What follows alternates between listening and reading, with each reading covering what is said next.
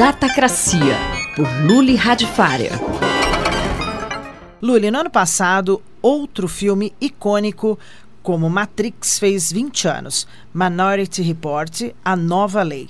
Por que não se fazem mais filmes assim? Hein? Uh, papo de velho, né? Não, mas a verdade existe uma mudança mesmo.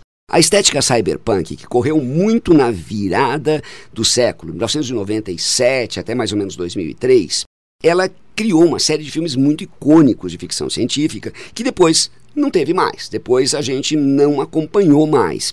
Matrix é um exemplo clássico, né? Esse Minority Report com o Tom Cruise, toda aquela história do pré-crime, etc. E umas tecnologias muito loucas para a época. E vários outros que até caíram no, no, desconhecimento, mesmo ninguém mais lembra deles, mas são filmes muito, muito uh, icônicos. O que acontece é que, de vez em quando, a tecnologia muda muito rápido. E às vezes a tecnologia que muda muito rápido, ela tem um nível de virtualidade que ela é muito ruim para substituir. Então, Tom Hanks e Meg Ryan, por exemplo, fizeram o Mensagem para Você, que é todo focado na ideia de chats, de anonimidade, de e-mail, etc. E foi super bem sucedido, mas é difícil você fazer. Né? Então, o que acontece aqui? A gente está num ambiente que a tecnologia muda muito. Boa parte dessa tecnologia ela ainda é virtual demais e as pessoas estão um pouco perdidas. A hora que o terreno estiver mais sólido e as coisas mudarem menos, aí vem um novo cinema. É, eu lembro que na época as tecnologias e interfaces chamaram muito a atenção. Elas eram mesmo especiais? Elas eram eram, em termos, elas eram espetaculares, né? Para mim, eu lembro muito bem o Homem de Ferro, a primeira vez que eu vi o filme Homem de Ferro da Marvel, o, a forma com que o Jarvis, né, que é o, o assistente virtual dele, que responde por comando de voz e responde com uma interface holográfica, tridimensional, em que ele mexe lá, era um negócio absolutamente incrível.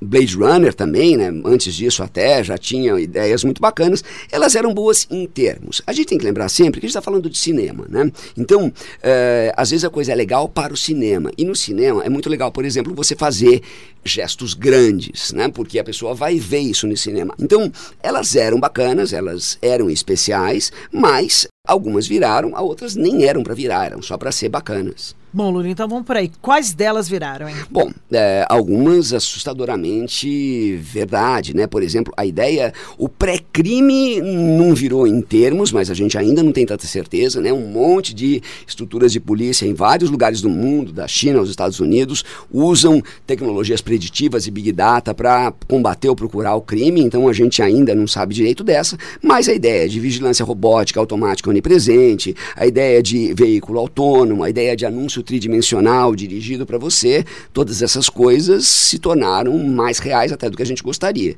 É, algumas estão em desenvolvimento. As coisas se demandam um grande movimento, tipo a de novo do Iron Man, mas a do Tom Cruise, elas ainda não são bacanas, porque é difícil você interagir com o ar. O ar não responde.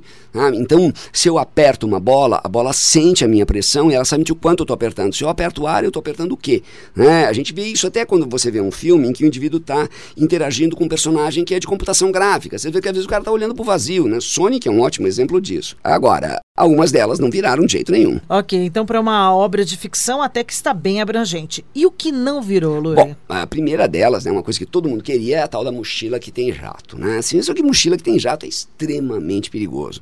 Assim, cara, as pessoas não sabem pilotar um patinete, né? Teve uma época que foi popular patinete, assim, nas ruas mais planas de São Paulo, a quantidade de nego que tomava uns capotes gigantescos daquele, que imagina se você tiver um treco que voa no ar, sabe? Que voa 40 km por hora no ar, parando tudo, né? Então, é, jetpacks, assim, né? Mochilas não vão aparecer, né? cura para o resfriado não apareceu e outras coisas até uma pena que elas não viraram, tipo um jornal tipo Harry Potter, né, que é uma coisa que parece papel e que as notícias mudam lá. Acho que é assim, ler num Kindle, ler num iPad, ler num telefone é legal, mas ainda é muito pequeno. Papel é muito mais legal, né? E fotos impressas, né? Foto impressa também é uma coisa que praticamente sumiu, o que é uma pena, né? Então assim, é, o que é legal de, um, de, um, de qualquer filme de ficção científica é que um filme de ficção científica normalmente não está prevendo o futuro ele está olhando para o presente e ele está vendo o que está errado ali e pode ser mudado. E ali tem muitas lições bacanas. E eu acho que essa é a maior lição que a gente pode tirar de um filme desses. Eu sou Sandra Capomatto, você ouviu